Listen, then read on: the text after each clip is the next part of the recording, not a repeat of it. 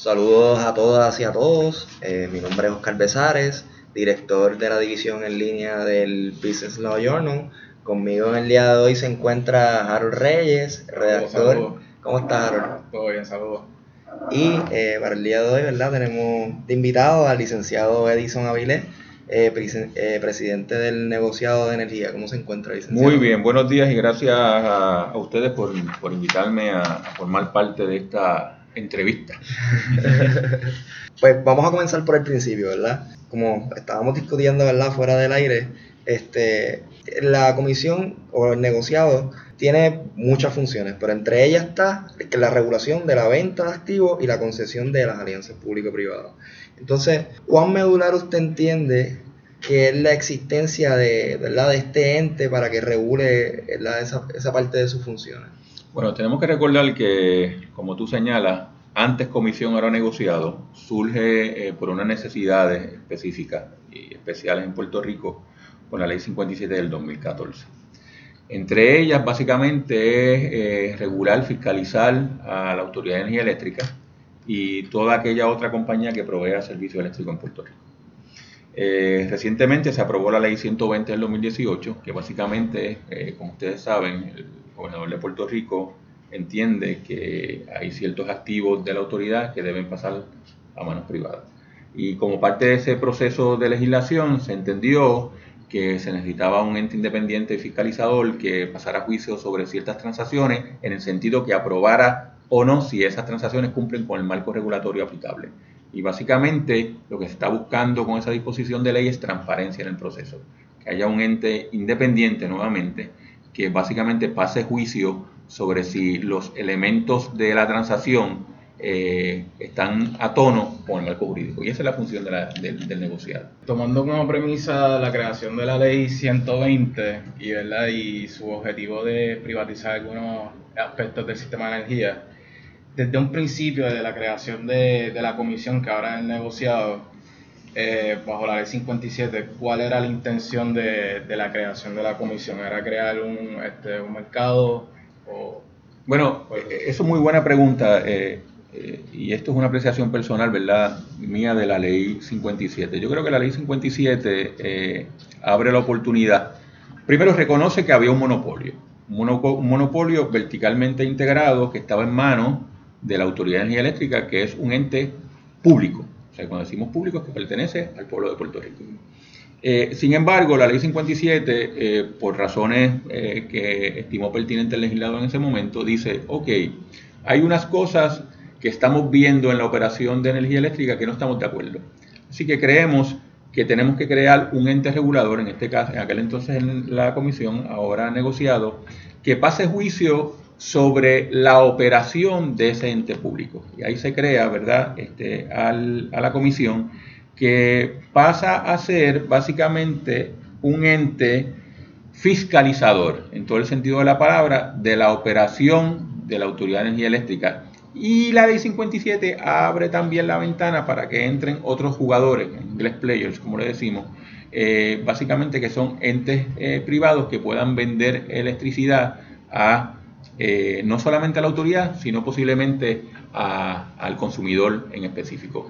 Eh, lo aclaro porque eh, habría que ver y analizar la ley bien detenidamente para llegar a estas conclusiones, pero podríamos decir que la ley 57 de un monopolio público en manos de un monopolio en manos públicas abre la ventana a la posibilidad, yo les repartí un, papelito antes de iniciar la, la entrevista, a, quizás hasta una competición eh, al, al detal. Eh, ¿Verdad? Eh, yo conversaba con ustedes que hay que tener cierto cuidado, ¿verdad? En, abrir todas esas puertas a la vez, porque podríamos no tener métrica, en el sentido de que no sabemos cuando hacemos muchas cosas a la vez qué funcionó y qué, qué no funcionó. Siempre le he dicho en todas mis ponencias al legislador, de hecho, mi ponencia inicial fue en mi en mi proceso de, confirmación y, le entregué este mismo documento que le estoy entregando a ustedes, ¿verdad? Que, que, quizás eh, debíamos aclarar un poco la ley 57 en ese sentido, establecer cuáles son las metas y las métricas de cada uno de los modelos distintos que presento en este papel, que son cuatro, eh, que es el natural, el monopolio natural, comprar, comprarles solamente que, haya solamente un comprador, que haya una competencia eh, a nivel eh, de wholesale y que haya un, mercado de, de, detail, al, detalle. que establezcamos en cuánto tiempo queremos movernos de un punto, de un modelo a otro y cuáles son las métricas que esperamos y cuando se logren esas métricas poder brincar al otro modelo. Pero eh, yo me atrevería a decir que un análisis legal macro de la ley 57 están los cuatro modelos, se permean los cuatro modelos en la ley 57. Y entonces, pues, para alcanzar los fines que provee la, ley 57 y la ley 120, es, es, más fácil, ¿verdad?, verlo como que, que, que se puede regular la empresa privada, ¿no? Como que es más, tienen el apoyo del Estado, ¿no? Como que para, para poder regular. Pero entonces cuando, cuando quizás estamos regulando la, la Autoridad de Energía Eléctrica es un poco más complicado. Entonces pues nos surge la duda de entonces qué herramientas le provee la ley para poder regular al Estado mismo. Sí, claro, o sea, eh, como tú señalas, eh, y como les expliqué originalmente, típicamente eh, energía eléctrica se comporta más eh, por su función a un rural utility en los Estados Unidos, pero por su tamaño se parece más a un private utility. Eh, los rural utility de ordinario, y como pasaba con la Autoridad de Energía Eléctrica hasta la ley 57, se autorregulaban. Pero volvemos, el legislador detectó unas fallas y creyó prudente en aquel momento con la ley 57 que necesitaba un ente que regulara, un ente del gobierno que regulara al gobierno, porque energía eléctrica, para todos los efectos prácticos, sigue siendo parte del gobierno. Entonces, esa es una peculiaridad muy, muy, muy de nosotros aquí en Puerto Rico por el tamaño grande que tiene la autoridad. ¿Qué elementos tenemos? Pues mira, el, legislador nos proveyó multas y un número de otros elementos. Eh, sin embargo, tenemos que confesar que hemos eh, activamente eh, presentado o hecho solicitudes a los fines de que se nos provean mayores herramientas para lograr que la autoridad cumpla con las órdenes de, lo que es ahora el negociado. Para, yo creo que esas herramientas que van desde imponerle multas a, la persona encargada de acatar la orden del negociado, haría que en efecto se implemente, porque iríamos sobre la persona en específica. Porque eh, eh, el problema fundamental, ¿verdad? Y no es que no se pueda, pero el problema fundamental de imponerle una multa a la Autoridad de Energía Eléctrica es que la misma sería eventualmente pagada por los, por los que pagan la tarifa. Así que si, si tenemos una herramienta que digamos, ok, la multa es a la autoridad, pero también a este funcionario X que tenía la responsabilidad de ejecutar la orden de la comisión o del negociado y no lo hizo, pues sabes qué, te vamos a imponer una multa de 50 mil dólares, de 100 mil dólares, y ya no lo van a pagar los contribuyentes, sino esa persona en particular. Son herramientas adicionales que yo creo que son prudentes en la medida en que todavía eh, energía eléctrica sea un ente eh, público. Ahora, pero como ustedes bien saben, la finalidad de la, de la ley 120 posiblemente es que eh, la mayoría de esos bienes pasen a la empresa privada y como yo les estaba explicando anteriormente, ya la empresa privada opera con, con ganancia. Así que si el negociador le impone una multa a, ese ente, pues básicamente estaría menoscabando, estaría erosionando esa ganancia. Así que, y no pasaría, y, la comisión no permitiría que eventualmente se incluya como parte de las tarifas. Ustedes también tienen, este, establecen procesos que regulan el, el proceso de impugnación de factura, eh, para ver si podría detallar cuál es ese procedimiento, ¿verdad? Sí. Y más o menos cuáles son la, la visión que tienen a la hora de implementar ese, ese proceso. Muy bien, con la creación de, la comisión ahora negociado se, se, le da un rol de revisión del proceso de impugnación de tarifa al negociado comisión. Sin embargo, el proceso administrativo tiene que originarse en la ante la autoridad de energía eléctrica. Y sería petición ya de la... la persona va, eh, puede hacerlo por tres mecanismos, puede ir a una sucursal, puede hacerlo por internet o puede hacerlo por correo certificado. Eh, radica una impugnación de tarifa, paga, tiene que pagar lo que es el consumo histórico de los seis meses previos. ¿Ok? Digamos, si usted solía pagar en promedio 100 dólares y la factura que está impugnando es de 500 dólares, usted va a decir, estoy impugnando esta tarifa de 500 dólares porque se aleja de mi consumo histórico. Ahora bien, eh, y estas son las razones, A, B, C, pero tiene que en ese momento que está impugnando esa tarifa, decir, y aquí están los 100 dólares, porque lo que yo creo es que mi tarifa debe ser 100 dólares, que es lo que yo vengo consumiendo. Así que estoy, estoy atacando los restantes 400. Y cuando se resuelve este procedimiento, si es a favor mío, pues obviamente no lo pago. Si es a favor de la autoridad, pues entonces tendría que estaría llamado a pagar los 400 dólares. Entonces aquí entran todas las reglas de procedimiento administrativo. Una vez usted somete la querella y cumple con los requisitos de la autoridad y se acoge, la autoridad creo que tiene 30 días para evaluar y decidir, le notifica que está en un proceso investigativo, este, le notifica el resultado de la investigación, le da otros términos adicionales que están dispuestos por reglamento y eventualmente, cuando termina todo ese proceso administrativo, si no es a favor suyo, ahí entonces comenzaría un proceso nuevo, de nuevo, independiente del otro, pero tiene que haber culminado ese ante la autoridad, comenzaría un proceso nuevo ante el negociado de energía.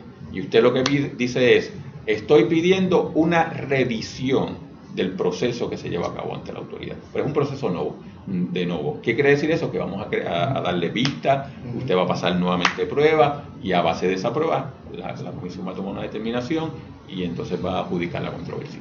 En lo que concierne a la, la regulación de la, de la empresa privada eh, que quiera licitar con, con, con el gobierno, ¿cuáles son los estándares? Porque dentro de la ley se, se provee para que para que la, el ente eh, certifique eh, si está apta para, para, licitar o no. Y entonces, pues lo que queremos saber es, pues, como que qué es lo que se busca con, ese, con esa certificación, cuáles son los estándares que le requiere el negociado a, esa, a, esas posibles alianzas público-privadas. Bueno, eh, el, el, detalle de esas transacciones está en manos de, de los requisitos del RFP que, establezca la alianza público-privada. Lo que sí es que bajo la ley 120 el negociado básicamente tiene que establecer que se cumple con un marco jurídico esa transacción. Y el marco jurídico o es el vigente o el que se adopte al momento de llevarse a cabo la, transacción económica que da paso a la cesión o a la venta de los activos de la autoridad eh, en, manos privadas. Pero yo creo que lo esencial aquí, eh, como yo les venía adelantando previamente, es que tenemos que considerar que la venta de electricidad es la venta de un servicio básico esencial. Y e independientemente de quién sea ese ente privado, sí tenemos que asegurarnos que tiene una capacidad financiera. Eh, o sea, que no es una persona que va a firmar ese contrato y que de la noche a la mañana desaparece, porque entonces dejaría sin servicio a una gran cantidad de, consumidores. Y, eso hay que velarlo, ¿verdad? Y eso hay que velar, y que hay que velar claramente que esa la capacidad económica que tiene ese ente que, que va a entrar a hacer negocio con, Puerto Rico. Eh, tenemos que asegurarnos que, ese ente, eh, si es un ente que viene operando en otras jurisdicciones, cuál ha sido sus notas, o sea, si ha tenido A, B en otras jurisdicciones, eso, eso es bien importante, ¿verdad? Porque queremos eh, movernos a un, a un sistema privado, pero un sistema privado que le provea mayor calidad y confiabilidad al sistema para el beneficio de los consumidores. Esos son elementos que permean eh, en términos generales esas transacciones y que tenemos que, asegurarnos que se dan. Aparte del aspecto económico, ahora que mencionamos el IRP, eh, ¿cuánta es la discreción de, de, la comisión en términos de otros factores? O sea, está, está bien presente el factor económico, pero otros factores a la hora de, certificar a estas eh, entidades que puedan formar parte de, de, contratos de alianza público-privada, este, si hay otros aspectos ambientales, este, sociales, en, la consideración de, la expedición del certificado. Sí, pero primero tengo que aclarar que la ERP es, es, un mecanismo distinto al, proceso de, ¿verdad? de la ley 120 de, de, venta o cesión de, los bienes. El IRP es un mecanismo que se utiliza en diferentes jurisdicciones donde hay un, eh, monopolio eh, integrado verticalmente. Y la finalidad es planificar. Planificar cuál va a ser eh, la inversión en, generación, en, en, el sistema de distribución y transmisión de una manera ordenada. Y eso tiene lo que llamamos dos entradas. La primera entrada yo diría que es los elementos existentes. Esto es cuál es la generación existente, cuál es la condición del sistema de distribución, cuáles son las líneas, todo ese tipo de cosas, se entra al sistema. El otro elemento que se entra es la, orden, por decirlo así, o las metas que establece el legislador, si es que las establece, eh, de manera eh, que veamos cuál va a ser el futuro. Me explico. Si el legislador establece que en 10 años nosotros tenemos que alcanzar un 40% de energía renovable, pues eso es una entrada que se le mete a ese modelo, que, porque básicamente el IRP es una moderación de las condiciones existentes, con las metas para producir una salida que es lo que va a ordenar la inversión en un futuro. Y esa inversión se divide en corto, mediano y largo plazo. Es de manera que nosotros sepamos claramente hacia dónde vamos y no hacer inversiones porque sí. Porque recuerden que eh, esto de, las inversiones en los sistemas eh, eléctricos son inversiones de mucho capital. Y, no planificar y hacer inversiones eh, sin una planificación podría costarnos y atarnos por mucho tiempo. Así que es por eso es que los IRP nos ayudan a tomar esas decisiones de una manera concienzuda. No quiere decir que no nos equivoquemos. De hecho, tenemos que notar que eh, nosotros, y cuando decimos nosotros, decimos el negociador recientemente aprobó un IRP basándonos en unas premisas y en unas proyecciones, ¿verdad? Que eran los inputs. Y nos dimos cuenta que todo eso se alteró porque por el huracán Irma y María. Básicamente, las lesiones de Irma y María dijeron, tienes que repensar lo que proyectaste no funciona porque tenemos que movernos a unos sistemas más resilientes, unos sistemas quizás más basados en una generación distribuida. No quiere decir que la generación centralizada no, no, no tenga un rol importante, pero tiene que ser que complementada con un sistema distribuido de manera que en el caso de una eventualidad como Irma y María nuevamente podamos nosotros actuar aisladamente o en microredes o en, mini, o en minigrids, de manera que podamos proveer por secciones energía a ciudadanos y no depender del sistema de transmisión y distribución completo que fue el que más se afectó eh, por el embate de los huracanes Irma y María. Y esas son lesiones que estamos incorporando en el nuevo IRP y que esperamos que, que, redunden en un resultado distinto para el beneficio de todos los puertorriqueños. En contemplación con el, con el nuevo IRP, eh, ¿cuál es su sentir al respecto de, de, del gas como combustible y esa relación entre a corto plazo y mediano plazo, teniendo en cuenta la infraestructura que habría que invertir eh, para que se convierta en, en gas eh, combustible en la generación de energía eléctrica? Primero, te tengo que aclarar que el AGRP es un proceso que está bajo consideración del negocio, no te puedo hacer expresiones eh, específicas, ¿verdad? Pero en términos generales tenemos que recordar lo siguiente. La generación base en los Estados Unidos se fundamenta en tres elementos. La energía nuclear, la energía hidráulica y la energía eh, de carbón. ¿Por qué se fundamenta en eso? Porque no es intermitente y porque es más barata. No estoy hablando de las externalidades ni el, ni el aspecto eh, ambiental. Estoy basándome solamente en lo que se llama generación sin tomar en consideración las externalidades. De esas tres que te mencioné, tú sabes que en Puerto Rico, por disposición eh, de ley, no se puede generar hasta el momento, a no ser que cambien las disposiciones de ley, a base de nuclear hidráulica, no tenemos eh, fuentes hidráulicas de generación eh, considerable como es Costa Rica o como es Canadá, que tienen pues, una, unos recursos naturales que, que, bendecidos en ese sentido. Y, carbón, eh, sabemos los efectos ¿verdad? peculiares que tiene en términos de ambientales, y, y, me parece que ya se han hecho unas expresiones por legisladores en términos de que eh, no interesan eh, que una vez vence el contrato que tiene actualmente eh, la planta de carbón existente en Puerto Rico, se les renueve. Así que, como tú ves, los tres elementos más baratos en términos de generación, básicamente no están en Puerto Rico. Así que, ¿qué queda? Como elemento fósil, queda gas. ¿Cuál es el uso que le vamos a dar al gas? ¿Por cuánto tiempo queremos invertir? Pues es una decisión que se va a ver en, este IRP. Tomando en consideración, ¿verdad? Como les expliqué hace un rato, que toda inversión que se haga nos ata por un periodo de tiempo largo, porque las inversiones típicas, típicas, no todas, ¿verdad? Pero típicas en sistemas de generación son inversiones costosas y se distribuyen típicamente en 20 y 30 años. Ahora bien, ¿podemos movernos de hoy a mañana a que todo sea eólico o solar? Yo creo que la respuesta todos lo sabemos. Mañana no lo podemos lograr. De hecho, tiene que haber un, lo que le llaman un proceso de transición.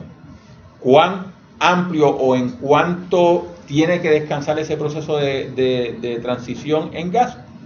Vuelvo y te repito, es algo que se está analizando, yo no tengo una respuesta eh, ahora mismo, pero hay elementos para analizar que esa transición sea posiblemente lo más económica y por el menor costo posible, de manera que se pueda aumentar a largo plazo la penetración de renovables sin hacer una inversión grande en, gas. Todo eso es parte de un proceso que se está llevando a cabo. Yo te digo, lo que te acabo de explicar en términos filosóficos, yo, y no es haciendo una expresión a favor o en contra de ninguna de las fuentes disponibles en Puerto Rico. Volviendo ¿verdad? nuevamente al proceso de certificación que estábamos hablando anteriormente, eh, según se desprende de la sección 5 del inciso 12G, eh, se le provee un periodo de 15 días para analizar y aprobar esta certificación, ¿verdad? Entonces, a, partir de, esos 15 días, si el negociado no responde, se aprueba automáticamente los contratos. Entonces, pues, ¿cómo, cómo pretende entonces garantizar, ¿verdad?, una cabal fiscalización de estas posibles compañías que van a estar licitando con el gobierno en un periodo tan corto? Bueno, eh, ese es el tiempo que nos dio el legislador. Eh, y nosotros como, como una responsabilidad delegada a nosotros, nosotros vamos a, tratar de cumplir con todo lo que esté en nuestras manos con dicha disposición de ley. Pero hay que aclarar algo, esos 15 días es cuando esté, como le llamamos nosotros en el derecho administrativo, cuando esté ese expediente listo. O sea, eh, nosotros estamos trabajando ya en lo que entendemos que deben ser los, los anejos o la documentación que debe presentarse a la comisión para que nosotros digamos, una vez se cumpla con estos requisitos, pues entonces empiezan a correr los 15 días. O sea que con, esto lo que te digo es que el análisis se daría en una documentación que nosotros entendemos pertinente. Y si esa documentación se radica o se somete completa, pues entonces ahí es que empezarían a correr los 15 días. ¿Ves? Ahora bien, como tú bien señalas, nosotros tenemos una responsabilidad de analizar toda esa información en ese periodo de tiempo.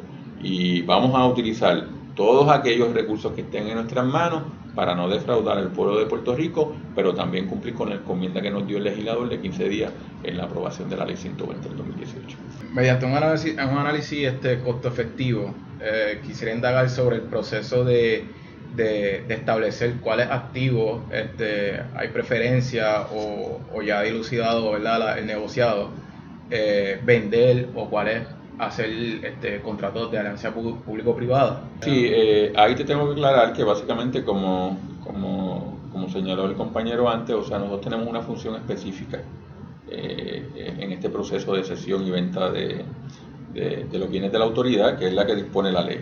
Eh, pero ahora yo creo que tenemos conocimiento que se han hecho lo que le llaman un market sounding, básicamente han dicho eh, tenemos disponibles estos bienes y creo que eso ha salido al mercado eh, en Puerto Rico y fuera de, Puerto Rico, hasta creo que hasta en Europa, de compañías que se dedican al negocio. De, de, general y, y, de ofrecer servicios de, despacho en los sistemas de distribución y transmisión. Y básicamente hay unas personas que tienen unos intereses y unas cosas, y eso está rondando por ahí. El detalle de, eso eh, no lo tengo, pero sé que ya se realizó un sondeo de mercado para ver cuáles, cuáles son aquellos, los bienes para los cuales hay un interés, y creo que eso está por ahí, yo no lo tengo. Eh, no, es, no es función en este momento del negociado evaluar eso. Eh, eso ha estado en manos del, del gobierno, eh, del gobierno, creo que en cierta medida se le ha dado información a la legislatura, pero el negociado no, no tiene jurisdicción sobre, sobre ese elemento. Entonces, como parte del, del proceso de, reforma del gobierno, luego ¿verdad? De, las medidas de autoridad que se han implantado recientemente, pues se ha, formado ¿verdad? Una, reforma de, de todo el del sistema. Entonces, pues como parte de, ¿verdad? De, ese proceso de reformar todas las instituciones, eh, la Comisión de Energía pues, se transforma en negociado y se pasa a la sombrilla de la, de la Junta de Reglamentación del Servicio Público. Entonces, que ese proceso de reestructuración del gobierno ha afectado de alguna manera eh, la comisión o el negociado ahora como un ente independiente, o sea, le ha cambiado las facultades de alguna forma. Eh, yo, yo, mi respuesta a esa pregunta es no, y me explico. O sea, como sabes, también soy el presidente de la Junta Reglamentaria de Servicio Público, así que tengo el sombrero de, la Junta Reglamentaria de Servicio Público y tengo el sombrero de presidente eh, del negociado eh, de energía.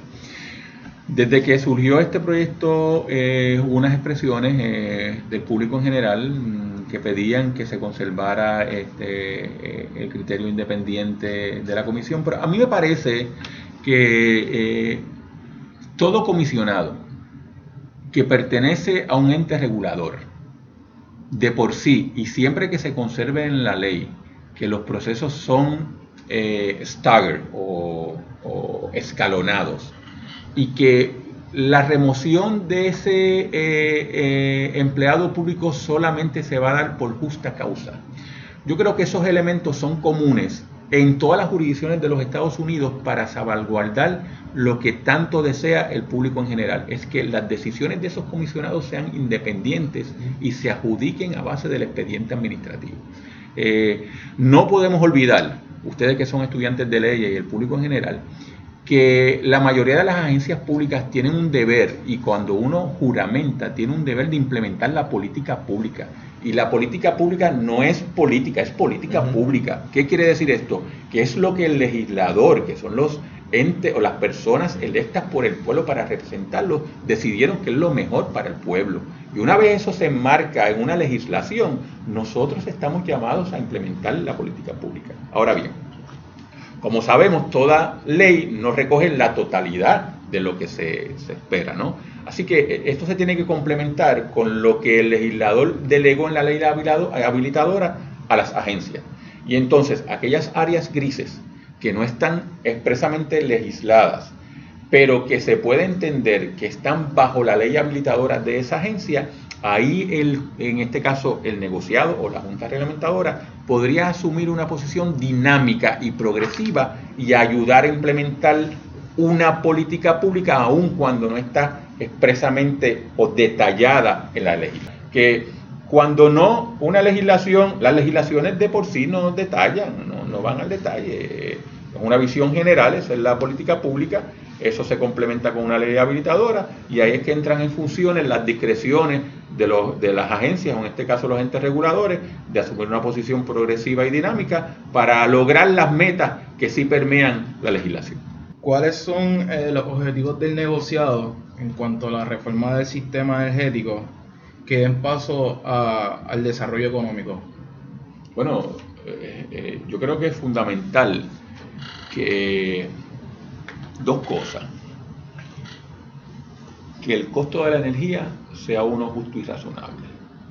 Justo y razonable es que se base en unos criterios que se puedan analizar de costo y un sinnúmero de cosas y que básicamente eh, logremos que de alguna manera esos justos y razonables, por otro lado, sean competitivos porque en la medida en que no somos competitivos, pues básicamente eh, no puede operar no solamente el inversionista extranjero, no vamos a hablar del inversionista extranjero, vamos a hablar del inversionista local. Si usted tiene un comerciante que no puede, este, por los precios de la energía, operar su negocio, pues básicamente no estamos alentando el desarrollo económico. O sea que tenemos que buscar la manera de nosotros lograr, eh, dentro de las fuentes de energía disponibles, una cartera diversa que permita que esos precios sean justos y razonables, no solamente para la inversión de capital extranjero, sino para la operación del negociante en Puerto Rico, para la vivencia del, consumidor residencial y para eh, la competencia del consumidor industrial. Esa es la meta, o sea, eh, la energía, como les expliqué, es un elemento esencial básico y tenemos que lograr que sea lo más eh, justo y razonable posible para que nos ayude a competir a nivel eh, mundial y nos ayude a, vivir bien eh, sin, menosco- sin menoscabar el dinero que tenemos disponible para otras funciones como eh, ir al cine, eh, ir a la playa, ese tipo de cosas. Bueno, pues sin más, eh, yo creo que ya llevamos, ¿verdad? Como, media hora, así que no tenemos tiempo para más, le damos, ¿verdad? Pero me quedé con las ganas de seguir hablando. Eh, verdad, queremos agradecerle de parte del BLJ Podcast Expreso por, ¿verdad? por la oportunidad de conversar con nosotros en un tema tan importante como es la reforma energética. Gracias a ustedes y aquí a la orden siempre. Éxito.